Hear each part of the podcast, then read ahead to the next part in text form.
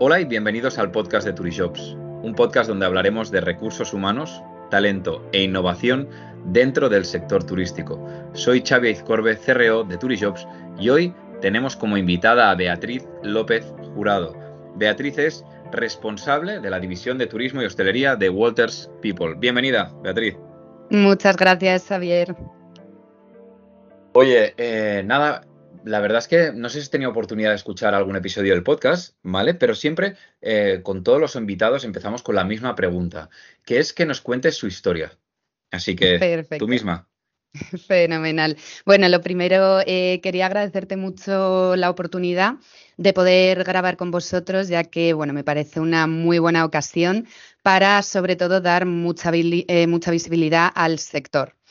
Em, bueno, en relación un poco a, mi historia, ¿no? Como me preguntabas, pues yo cuando finalicé el colegio estuve dudando si estudiar magisterio o psicología.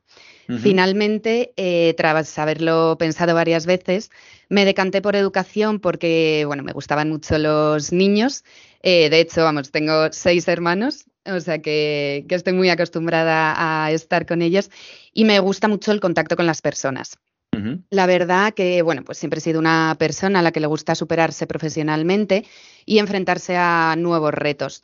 Así que al ver que no tenía tanta proyección como yo quería a nivel profesional dentro de un colegio, decidí arriesgarme y cambiar al sector de recursos humanos para poder desarrollarme y así cumplir mis objetivos.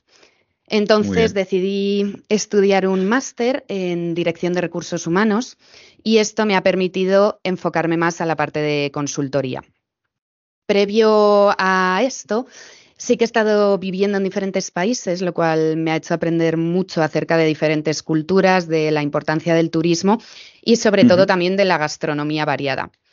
Em, bueno, destaco sobre todo los lugares ¿no? y el aprendizaje que he tenido en estas vivencias. Estuve viviendo en Abu Dhabi, en Australia y en Londres, donde bueno, pues he podido ver mucho la parte operativa de diferentes restaurantes y la gestión sobre todo también de eventos a nivel internacional.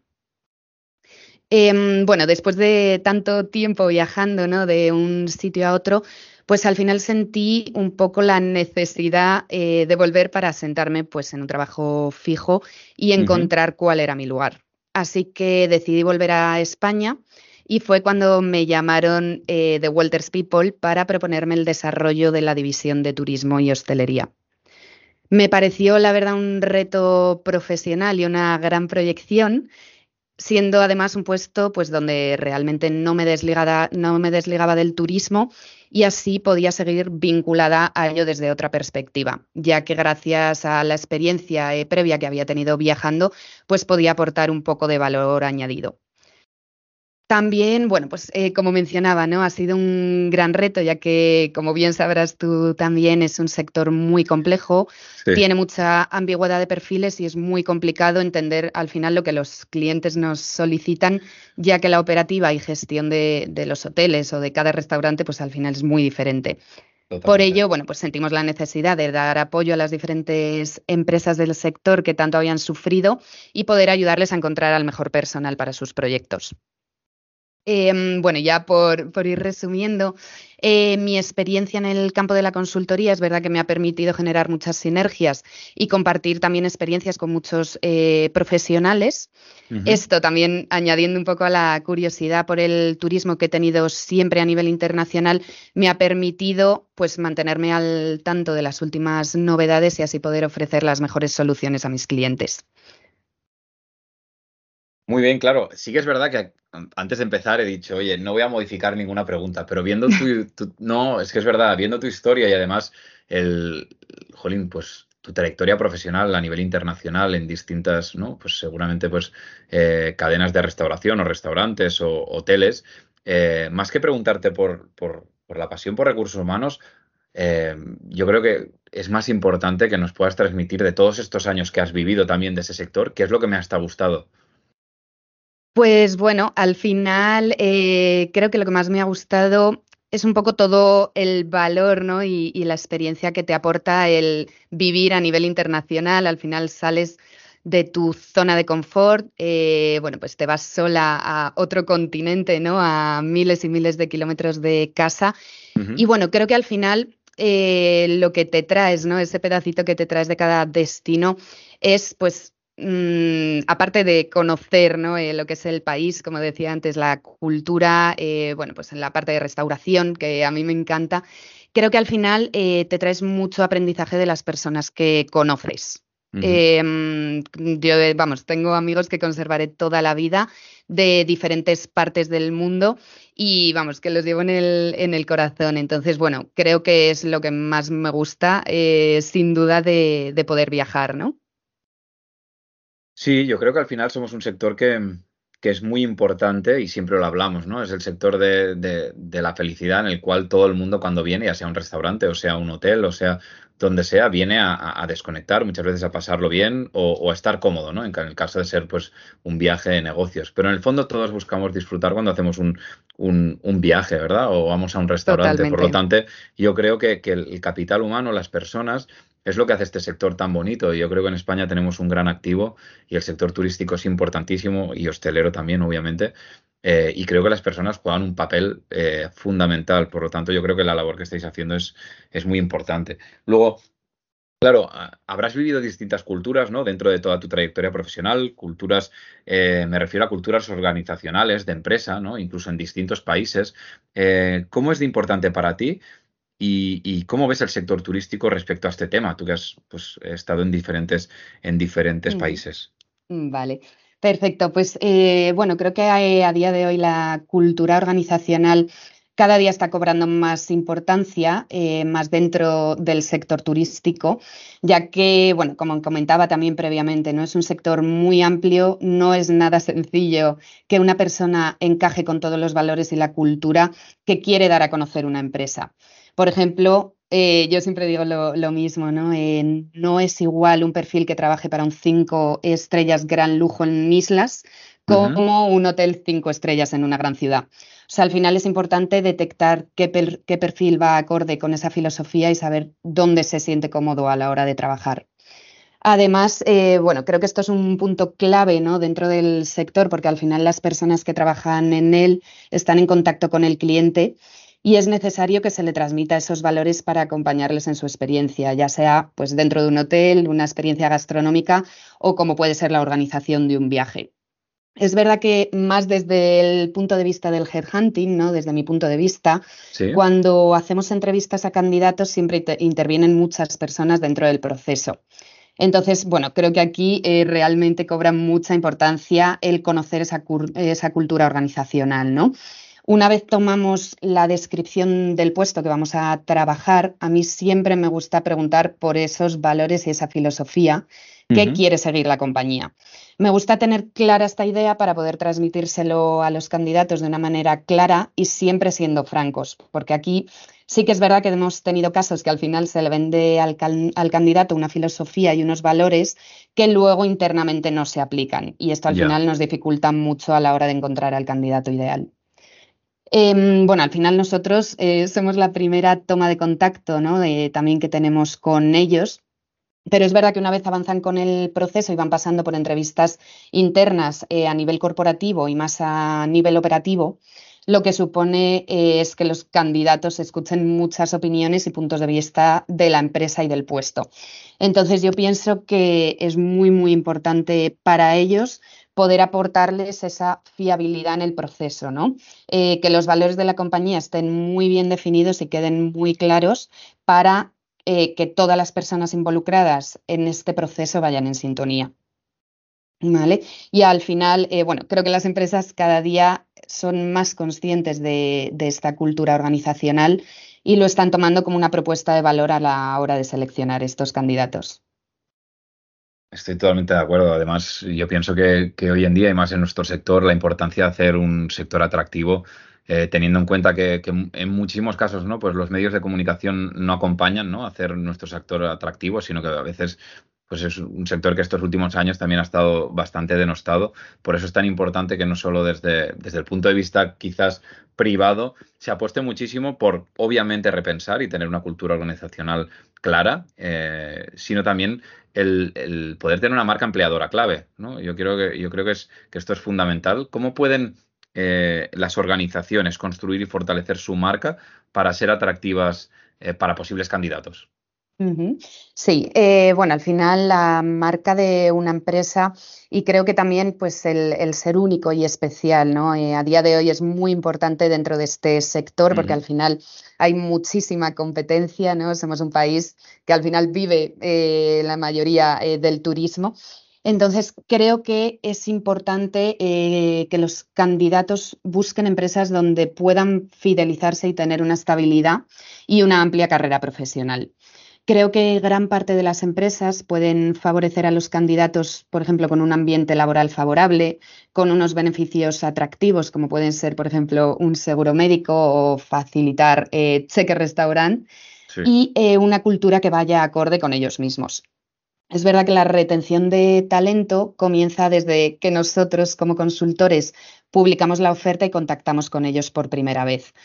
Tenemos que saber, lógicamente, cómo atraer ese talento, contarles la oferta con todos los detalles, plantearles quiénes serán sus jefes y el equipo que van a gestionar, así como muchas otras variables que influirán en la decisión de esos candidatos. Creo que esto es una fase muy importante para esa, eh, esa, retención, ya que les vamos guiando y acompañando en ese proceso importante, eh, pero a la vez complicada, ¿no? Porque muchas veces eh, hay candidatos que por miedo a un cambio o por no estar seguros de dar un salto, pues se echan un poco hacia atrás, ¿no? Entonces, creo que cuanta más información se tenga acerca de la empresa, más fácil es retener a este candidato. Por eso, em, bueno, pues al final desde consultoría creo que tenemos esa, ese gran reto y esa, y esa labor, ¿no? A raíz de, esto también hemos detectado las necesidades que tienen los candidatos y hemos valorado algunas opciones que podrían ofrecer las empresas. Como por ejemplo, eh, enfocándonos más a la parte de corporate, hemos detectado que ya varias empresas les está dando más flexibilidad con el tema de horarios y el teletrabajo. Creo que esto es un punto muy valorable a raíz de la pandemia, aunque dentro del sector turismo es verdad que sí que está costando un poco abrir la mano ¿no? en este sentido. Además, eh, bueno, hemos detectado que muchos candidatos ya no se mueven únicamente por salario, como hace unos años, sino que ahora mismo priorizan otras cosas, como puede ser la conciliación familiar, eh, esto incluyendo el tema de horarios y las posibilidades de crecimiento de, dentro de la empresa ¿no? y la estabilidad del proyecto. Creo que la motivación de los empleados es un factor que hay que trabajar mucho ahora mismo porque estamos en un punto donde hay que fomentar, como hablamos, ¿no? esa retención del talento. Es verdad que trabajamos con clientes que han inculcado acciones dentro de las empresas para fomentar el trabajo en equipo y asentar la felicidad y motivación de las personas en sus respectivos puestos. Por ejemplo, varios eh, tienen, por ejemplo, el empleado del mes dentro de cada departamento. Creo que esto es una manera al final gratuita de poder motivar a esos candidatos a realizar lo mejor posible su trabajo. Em, otros, por ejemplo, ofrecen el día libre del cumpleaños de cada empleado o facilitan descuentos dentro de la cadena hotelera a nivel internacional. Yo he podido observar en estos últimos años, en las diferentes entrevistas que, vamos haciendo, cómo los candidatos valoran mucho que los horarios, por ejemplo, se efectúen con más de una semana de antelación.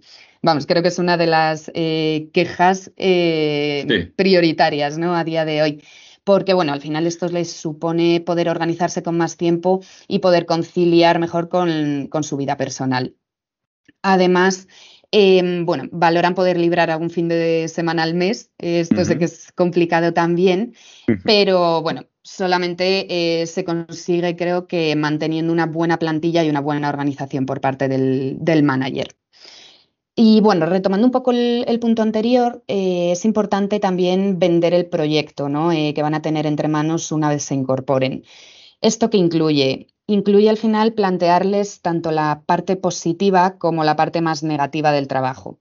Y al final como decíamos, pues ser francos con ellos, porque es verdad que tenemos casos donde se les ofrece un proyecto muy, muy bueno, pero una vez se incorporan no va acorde con lo que se habló en las diferentes entrevistas. Al final esta persona pues se acaba quemando, finaliza al poco tiempo cuando encuentra una empresa que le ofrece mejores condiciones.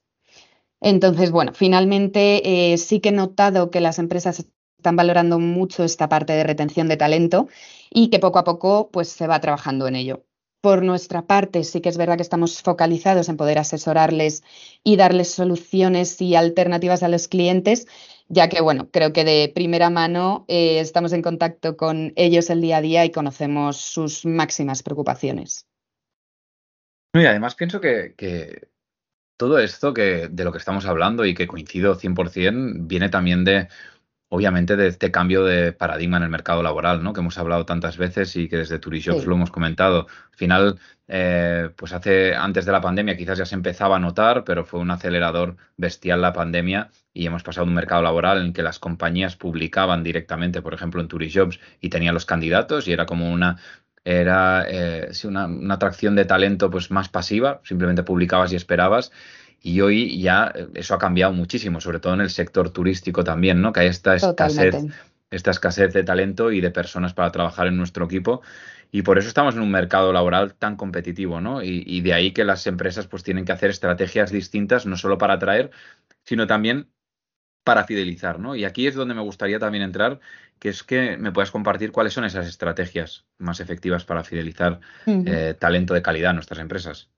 Por supuesto. Bueno, creo que esta pregunta sí que va muy relacionada a la anterior, pero desde mi punto de vista creo que para poder fidelizar al candidato, ¿no? a este talento, hay que dar a los empleados una visión más a largo plazo dentro de la compañía. El proceso de fidelización eh, también comienza desde nosotros, ¿no? Eh, desde los headhunters, eh, cuando contactamos con los candidatos, ya que en ese momento estamos estableciendo con ellos una relación a largo plazo donde van a depositar toda su confianza y se van a fiar de nosotros como expertos que conocemos el sector y vamos a saber aconsejarles de manera adecuada para que se puedan desarrollar dentro de su trayectoria profesional. Una de las razones principales a día de hoy por la que una persona aceptaría un puesto de trabajo es al final ofrecerles una buena carrera profesional ¿no? a, nivel interno, donde los candidatos puedan aprender nuevas cosas y puedan ampliar sus conocimientos dentro del departamento donde se quieren desarrollar. Además, eh, creo que ofrecer un proyecto llamativo eh, donde vayan a tener visibilidad también es muy importante. Esto, por ejemplo, sí que pienso eh, que es muy favorable para las empresas pequeñas ¿no? que hay a día de hoy porque al tener menos empleados siempre van a ser más visibles y van a poder crecer de manera más rápida frente a las grandes compañías. La posibilidad de irse con la compañía a nivel internacional, por ejemplo, creo que también es atractivo, ¿no? En este caso, para, como te decía, las grandes compañías. Muchos de los candidatos eh, que entrevistamos nos preguntan, por ejemplo, por el proceso de onboarding que van a tener dentro, dentro de, su, incorporación. Esto, sí, creo que es muy, muy importante a día de hoy. Esto es verdad que sobre todo va muy enfocado a los puestos más directivos, pero considero que es una de las estrategias a tener en cuenta para todas las empresas y que a largo plazo es muy positivo. Por ejemplo, sí que trabajamos con muchos clientes eh, que hemos asesorado eh, con esto porque al final mm, han comenzado a hacer estos onboardings más amplios, formando a gente a nivel internacional, se los han llevado pues a algún hotel que tienen en, Asia o en África y creo que pueden ver un poco el más allá de la compañía al final, bueno, son perfiles eh, que hemos detectado que se motivan más por el proyecto y perfiles que a largo plazo eh, se fidelizan más.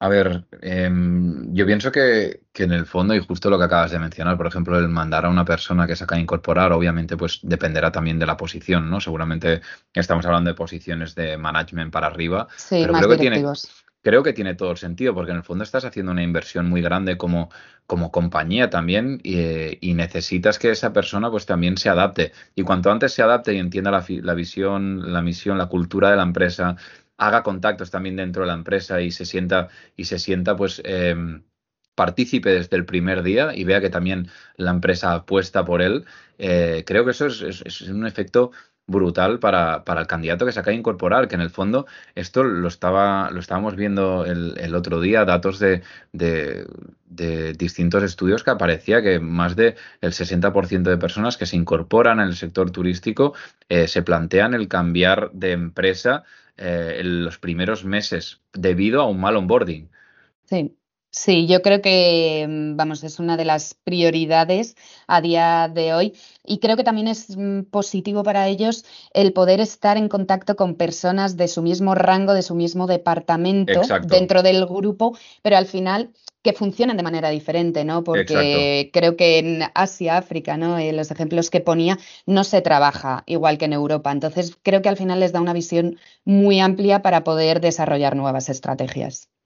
Sí, sí, estoy totalmente de acuerdo. Y además, em, aquí hemos pasado pues de la atracción, ¿no? Eh, hemos hablado de la fidelización, que me ha parecido súper interesante. Y luego está el papel hoy en día ya de esta proactividad de la que hablábamos, ¿no? De cómo ha cambiado la estrategia de atracción y cómo tenemos que ir más allá. Y donde pasamos más horas, y esa es la realidad, es en las redes sociales. Estamos hablando de un aumento de, dos a tres horas al día que invertimos los españoles en redes sociales. Por lo tanto, em, para mí es muy importante entender desde vuestro punto de vista eh, cuál es ese papel de las redes sociales y luego las plataformas en línea en la atracción de talento y cuáles son las mejores prácticas en su utilización. Perfecto. Sí, bueno, creo que las redes sociales desempeñan a día de hoy, ¿no? Como decías, un papel crucial en la atracción de talento, ya que son plataformas que utilizan tanto los profesionales como los responsables de contratación, al igual que como consultoras eh, como Walters People. Nosotros nos hemos formado como profesionales dentro de este área para poder atraer el mejor talento y llegar al máximo de personal posible. Las redes sociales y las plataformas tienen muchos beneficios eh, para ayudar a esta captación del talento. Y bueno, yo he sacado aquí unas eh, cuantas que me han parecido las más importantes. Creo que una de las partes más positivas es eh, hacer networking.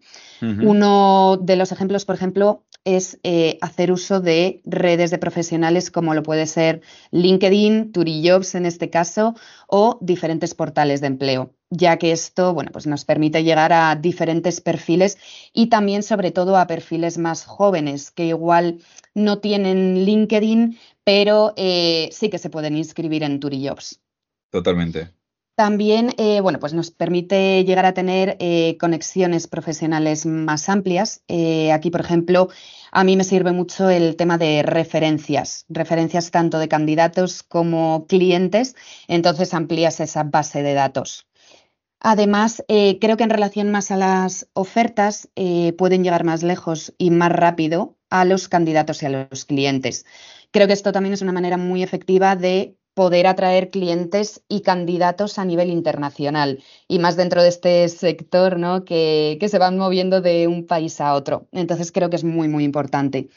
Luego, una manera eh, de poder dar visibilidad eh, a la marca Em, creo que, bueno, pues al final generar este eh, employer branding, ¿no? Del que se habla a día de hoy. Creo que es una manera en la que los candidatos pueden ampliar esa información, sobre todo, eh, como veíamos en el punto anterior, sobre la cultura organizacional.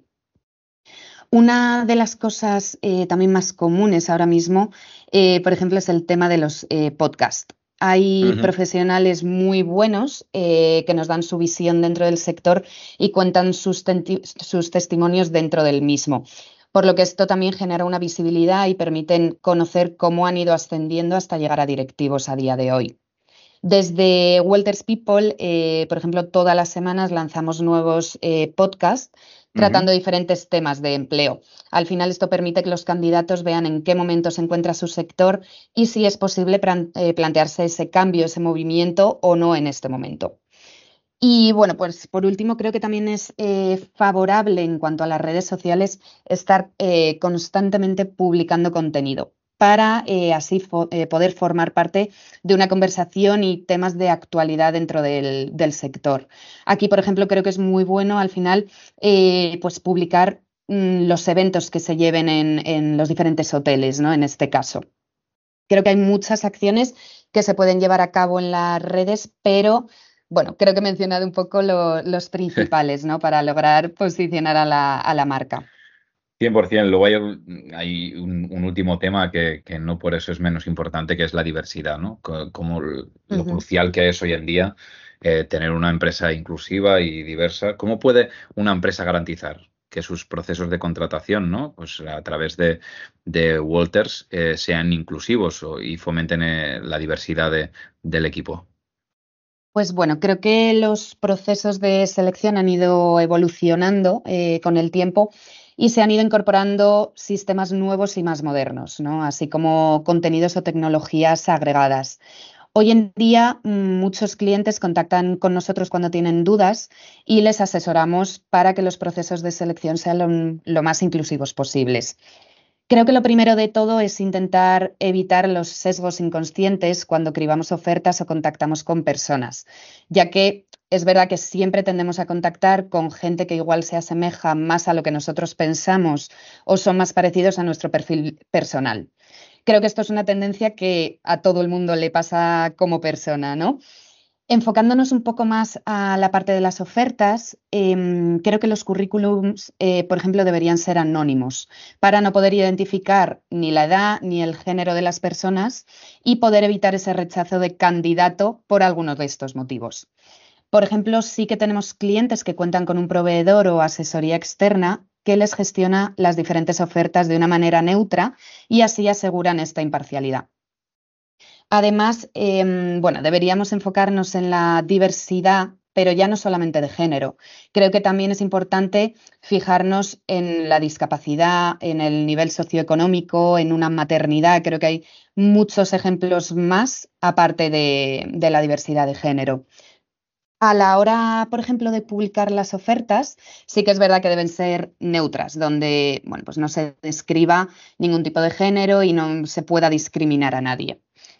Luego también me gustaría hacer hincapié, eh, porque nosotros dentro del grupo Robert Walters tenemos un servicio donde no solo ofrecemos lo que es la gestión del proceso de selección, sino que vamos un poquito más allá.